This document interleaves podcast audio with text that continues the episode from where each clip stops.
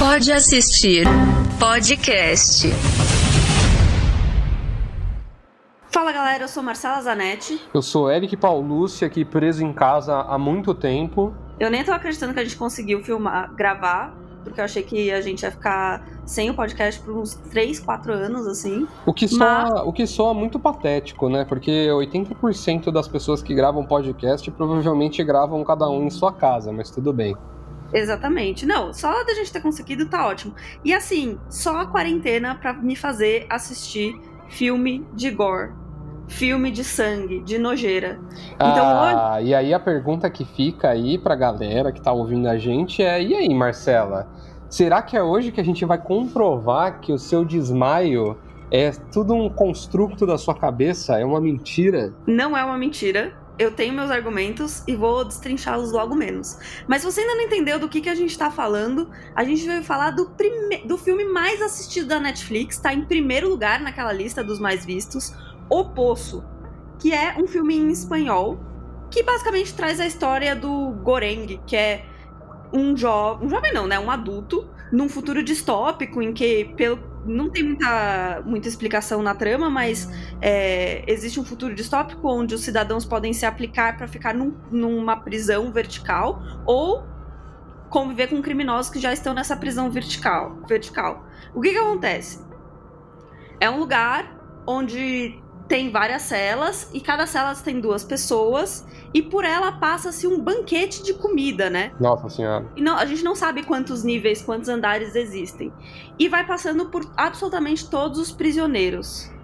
O que já, você já começa a pensar que nojo dividir comida com outras pessoas, etc. Mas Especialmente o problema... no momento do coronavírus aqui, né? Exato. Porque hoje em Deus dia, Deus. qualquer coisa que você faz em casa, você já passa aquele álcool gel na mão já, né? Exatamente. Eu só consegui olhar aquelas pessoas se esbaldando no banquete pensando, meu Deus do céu, a proliferação do vírus nessa hora. Mas tudo bem. Enfim, isso tudo para dizer que as pessoas, cada pessoa fica um mês nessa na cela do nível que ela tá. Então, um mês você pode passar no nível 32, outro mês você pode passar no nível 45, outro mês você pode passar no nível 1, que é o melhor. E no outro mês você pode passar no nível 140, onde a comida simplesmente não chega. E é aí que a nojeira começa. Eu não estou acreditando que eu tive que assistir essa, essa desgraça, mas um bom filme, né? Ele foi lançado lá em 2019 é, na Espanha, mas e foi uma estreia do Galder Gat, vou ver se eu consigo pronunciar certo, hein? Galder Gastello Urrutia, que é o diretor deles. Ele não tinha feito nada assim antes de, de fazer só alguns curtas, atuou como produtor em algumas produções espanholas também, mas é a grande estreia dele assim para Netflix. E eu acho que é um grande filme, assim, né, Eric? Pô, o que eu achei sensacional é que, primeiro, não fui eu que sugeri esse filme pra gente assistir e fazer o podcast. Então é mais um fato aqui que comprova que a Marcela é, tem esse desmaio de mentira, né? Porque não, calma, tem muitas vou... partes do filme que dá que você poderia ter desmaiado e você não desmaiou. E não, então. falando do, falando do filme, é, eu acho que é um filme, a gente até fez uma matéria no Yahoo aí, se você não, não lê nossas notícias aí, siga-nos nas redes sociais, Yahoo Brasil e tudo mais. É, a gente fez uma notícia falando que esse filme ele é muito coerente para o momento do coronavírus, né? Porque tem esse lance da repartição de comida, né? Que é a mesma mesa passando por todos os níveis. Então você pode escolher se você vai se esbaldar e comer tudo que você pode no momento em que a mesa está no seu nível, ou se você vai comer só o que você precisa para deixar para os outros, né? E teve muita gente aí nesse período que fez o quê? Foi lá no mercadinho, né? Foi, é, desrespeitou a quarentena e fez a quê? O seu estoque lá comprou 800 rolos de papel higiênico. Então, acho que para esse tipo de gente que fez isso, se você que está ouvindo foi uma dessas pessoas que saiu desesperadamente para o mercado para comprar tudo que pode, acho que você precisa assistir esse filme porque ele é bem necessário. Com certeza, ele é muito necessário e eu acho assim, é... eu me surpreendi muito com a é, é essa comparação mesmo do quanto as pessoas são gananciosas. E eu acho que esse filme mostra muito bem é, eu acho que é a ganância no modo mais primitivo, assim, né? A gente tem esse personagem, o Goreng, que eu não, não acho que não falo nem que é uma, uma jornada do, do herói, porque eu não acho que é. que entra como uma pessoa muito maravilhosa e vai vendo que é, a coisa do primitivo vai tornando, vai fazendo com que você acabe com todos os seus méritos, assim, né? Com todas as suas crenças até dentro do. Eu acho, eu acho que esse filme tem uma, uma crítica social foda aí, é, porque ele tem, um, ele tem um lance muito interessante que é aquela questão que a gente sempre fala quando tá, tá dizendo para tomar cuidado com o que você fala com a relação à realidade de outras pessoas, que é assim, e se você estivesse no lugar dessa pessoa, né? Eu tenho uma letra do Emicida até que ele fala, né? Queria ver se você tivesse vindo da onde eu vim e para testar esse seu senso de justiça e tal. Eu acho que é meio que isso, né? Enquanto você está num momento ali, é, numa, numa posição privilegiada, você olha para o poço e você julga o que as pessoas fazem abaixo dele. Mas a partir do momento que você tá ou acima, né? Mas a partir do momento que você está em uma dessas situações, você acaba se pegando e fazendo o mesmo que essas pessoas fazem nessa situação. Então, eu acho que ele tem esse lance de querer julgar, é, de, de botar esse, esse, esse senso crítico e esse senso de, de justiça das pessoas e de é, responsabilidade social, assim, com uma outra perspectiva, né? Acho que vale muito a pena também para quem sai fazendo testão aí no, no Instagram, mas que na vida real não, não leva nada a sério do que, do que, do que fala. Com certeza. Até porque é isso, né? Eu acho até que a gente vê um, um personagem principal, o Goreng, numa situação de, de se sentir superior, assim, sabe? Dessa coisa de, ai, ah, não, deixa eu ajudar quem, quem tem menos do que eu, mas numa coisa meio de petulância até, né? E, essa coisa da, dele querer revolucionar, dele querer mudar tudo, e aos poucos ir percebendo que não é tão fácil assim, só querer mudar tudo mesmo na posição de privilegiado. Eu acho que eles representam isso de maneira bem eu diria até escatológica, assim, né? É tudo muito cru. Até a fotografia do, do filme, você sente absolutamente tudo que o personagem tá sentindo. É... Tudo, tudo muito sujo, né? Também. É, tudo muito sujo. A troca de cores, o desespero, eu acho que é tudo muito bem retratado na fotografia mesmo, sabe? Eu, eu concordo com você em gênero e escatologia. Opinião que ninguém pediu. Eu, ah, ó, chegou a hora de eu explicar o meu desmaio. Ah, tá? olha lá, olha lá, começou a passação de pano aí. Esse filme, e eu tava refletindo sobre isso ontem enquanto eu tava assistindo, porque realmente foi a minha ideia de assistir o filme. Só que porque tava em primeiro mais visto na Netflix. Eu falei, bom, a gente precisa falar disso. E quando eu assisti o trailer, eu fiquei muito mais enojada do que assistindo ao longo do filme, sabe? É, eu sinto que, principalmente nesses filmes que querem provar o quão gore, o quão sanguinário e nojentos eles são, existe quase, existe quase um compilado de todas as cenas mais grotescas, assim. E aí você pensa, eu não vou aguentar. Existe uma coisa de ansiedade ali, né? Mas eu não, mas acho. eu também acho. Ah, desculpa aí, pode falar. Mas eu acho que assim, é...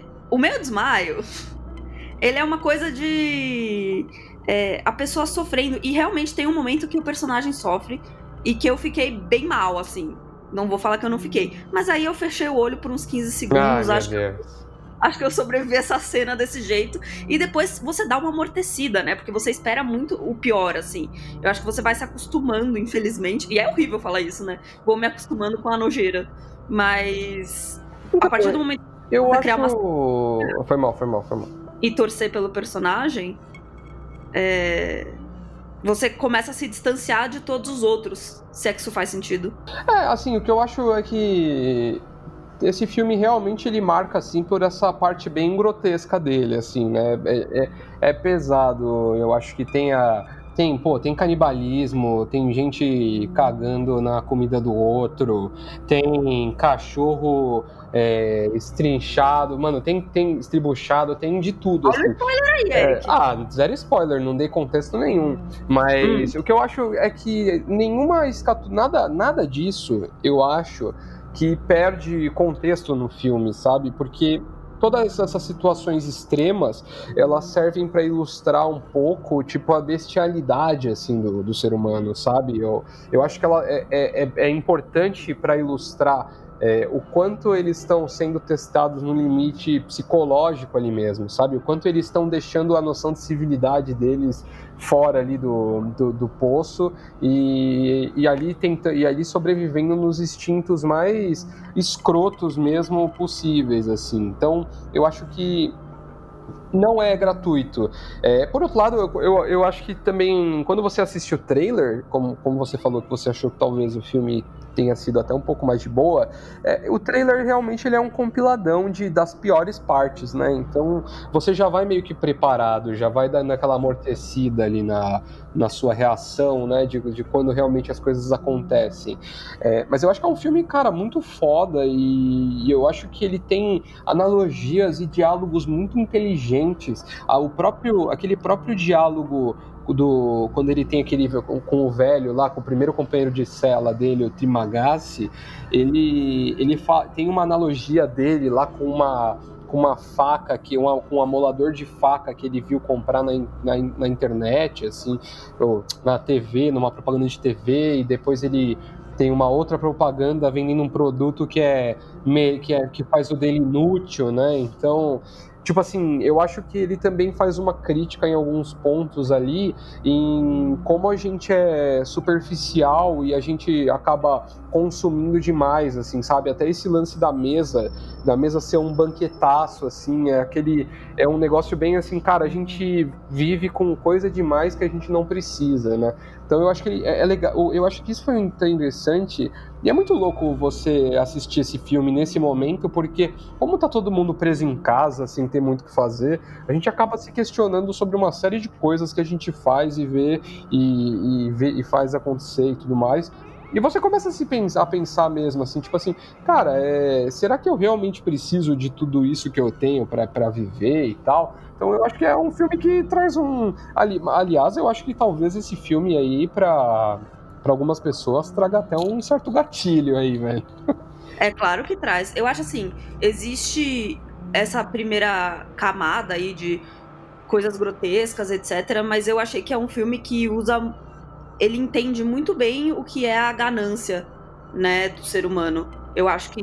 E é uma coisa que a gente tá. É, como você falou antes, a gente tá vendo muito nesses tempos de, de pandemia, etc. E que assusta quando você vê tão escancarado, tão grotesco. Eu acho que por isso que dá certo é, esse nível de escatologia dentro do, do filme, porque ele pega. ele esfrega na sua cara o quanto a gente precisa parar e pensar se a gente precisa de, das coisas que a gente tem atualmente. É, até quando vem a, uma das personagens, e aí sem dar muito spoiler, falando que quer transformar essa experiência numa coisa de solidariedade humana, de vamos mudar o mundo, e aí tudo é quebrado em frente, na frente dela, assim, sabe? E eu acho que por eu achei um filme muito muito bom. E quebrado bom e quebrado de uma forma que que, que, justamente questiona as ações dela, de, as ações humanitárias dela, né? Exato, exato. E eu acho que a maior mensagem do filme, assim, eu não vou nem falar de o final explicado e nem chegar no final, porque eu acho que cada um tem a sua interpretação. É, a mensagem do filme é mesmo mostrar o quão escroto é o ser humano, sabe? É, e isso é um tapa na cara mais do que as cenas grotescas, eu acho. Isso é uma das coisas que me puxou.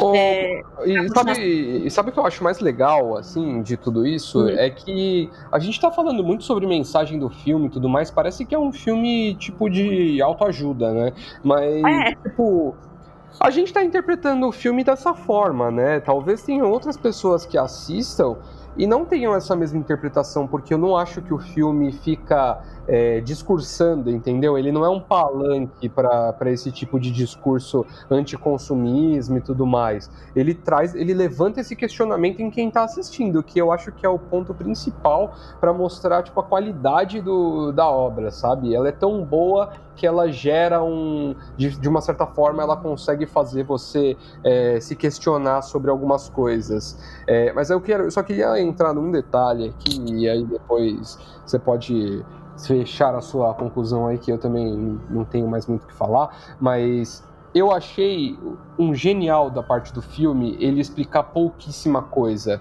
Você não sabe exatamente o que é o poço. Você não sabe por que, que tá, as pessoas estão lá. Porque algumas pessoas estão lá porque querem, outras pessoas estão lá porque foram mandadas para lá.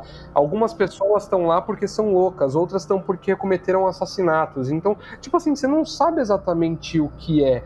Então, no fundo, ele meio que faz uma até uma, uma provocação assim de, de falar que, meu, no final, velho, é todo mundo no mesmo lugar se fudendo do mesmo jeito. Aí, desculpa é o palavrão, eu espero que a nossa chefe não ouça. Esses tempos de home office estão deixando é. a pessoa mais revoltada. Não, eu, eu concordo 100% com você. Essa coisa, a gente não sabe de onde vem o Goren. A gente não sabe se ele é um cara super estudado, se ele é. Qual é a profissão dele, qual é o background dele, e, a, e para onde isso tudo culmina, né? Até eu acho que existe isso, e até quem trabalhou na administração do poço, que é o que eles chamam no filme, não sabe o que tá acontecendo, né? Então, assim, eu acho realmente que isso é uma. É, é um, um mérito do filme mesmo. De, mesmo sem te explicar nada, você consegue entender, é, claro, na sua interpretação, a mensagem ali que ele tá passando. E olha só, vou deixar, vou deixar o, o gatilho aqui no, no podcast mas no é. link aqui do, do podcast no site do, do Yahoo de Estilo, eu vou deixar um outro link de uma matéria que eu vou fazer sobre uma teoria de O Poço de que o protagonista, no final das contas, ele está morto o tempo inteiro. E eu vou explicar por que, que, eu, por que, que eu cheguei a essa conclusão. Você que tanto criticou o final explicado, vai fazer uma explicação sobre o filme? Eu não vou explicar o filme, eu vou dar uma interpretação minha, é completamente diferente. Eu ah, acho que o filme não ele não deixa ele não explica nada então ele possibilita um milhão de, de interpretações para várias coisas. É a mesma coisa que aquele filme Mãe lá do Darren Aronofsky. Você também pode gostar de é, eu acho que o que mais me marcou em O Poço é que, de, de certa forma, existe uma, uma transição de loucura ali do protagonista, né? Você vê que a, a situação dele e as crenças dele vão sendo colocadas à, à, à prova é, em cada em cada nível que ele acaba se encontrando do poço. E de certa forma, especialmente o final do filme, me lembrou muito um, um, do, um dos últimos filmes do Lars von Trier, aquele diretor super polêmico que fez Anticristo, Infomaníaca e tudo mais. Um dos últimos filmes dele, A Casa que Jack Construiu, está disponível no Telecine Play. É, mostra justamente a trajetória do Jack, que é durante 12 anos ele desenvolveu suas taras de serial killer então ele tem uma, ele tem uma fixação por arquitetura e ele acaba, de certa forma, é, personificando isso na, na, na, nas, não necessariamente nas mortes dele, mas o que ele faz com os cadáveres, porque ele, ele, toda vez que ele mata alguém, ele guarda essa pessoa numa câmera refrigerada. E, e é muito legal, assim, é muito provocativo, e aí eu acho que tem, um, tem também um lance muito do Lars von Trier, assim, de provocar a sociedade como um todo e as crenças. Ele é um cara que, que bate muito nessa tecla religiosa, né, em todas as obras dele. E aí eu acho que tem esse lance de provocação de sociedade que eu acho que eu vejo também na, em O Poço, que é uma questão do Jack, é, de certa forma, ele sempre se safa dos assassinatos. Sempre acontece alguma coisa é, que livra ele de ser pego. Tem uma cena muito boa, tá no trailer, então não é spoiler, que uhum. ele sai arrastando um corpo o corpo escapa da van dele e ele arrasta esse corpo por quilômetros. Então ele vai deixando uma trilha de sangue até o lugar que ele esconde os corpos. Só que logo na sequência o que acontece? Chove pra caralho, assim. Então ele começa a achar que tipo é um sinal divino, assim. Então ele começa é de que ele realmente tá cumprindo o propósito dele no mundo e tudo mais. Então, e o final, eu não vou falar do final de O Poço, porque senão vai ser zoado para quem quer assistir, mas é, os acho. dois finais envolvem um lance de, de jornada e tudo mais, e eu acho que é muito parecido. Eu achei a Casa que Jack construiu um baita filme. Eu sei que algumas pessoas têm preconceito com Lars von Trier, acho a narrativa dele um pouco arrastada e tudo mais, mas esse filme não é, vale muito a pena assistir. Eu vou estar tá passando, tá? Que se bem, bom, não sei, né? Bom, agora você, agora você já, já caiu o mito, né? O mito do desmaio já caiu. Não, ó, talvez eu tenha me tornado mais forte, né? É, pode ser também. É, eu vou indicar um filme também, Metsu Suspense, assim, que provavelmente as pessoas já assistiram, mas me lembrou muito, principalmente na fotografia e na narrativa, assim, que é Nós. Tá disponível no Telecine Play, é um filme do. O segundo filme de terror barra suspense do Jordan Peele, aí, que tá sendo. Foi tão consagrado nessa época, mas que a gente tá percebendo que tá decaindo um pouco, né? Se você ouviu o último episódio do Pode Assistir do Hunters, você vai ver que claramente não, não, não tá dando certo muito a vida do menino Jordan Peele. Mas nessa época ele tava indo muito bem e o filme conta a história da Adelaide e do Gabe, que são a Lupita Nyong, ninguém menos, ninguém mais que a Lupita Nyong, e o Winston Duke, que eles são uma família e decidem passar o verão numa praia, é, numa praia na casa de infância da Adelaide, para se desligar um pouco da vida urbana, enfim. Só que o que acontece? No meio dessa, dessa viagem, eles são é, invadidos, não sei se essa é a palavra melhor para usar, por o alter ego de cada um ali da família. Pessoas de macacão vermelho que são o oposto deles e estão querendo assassinar eles, né?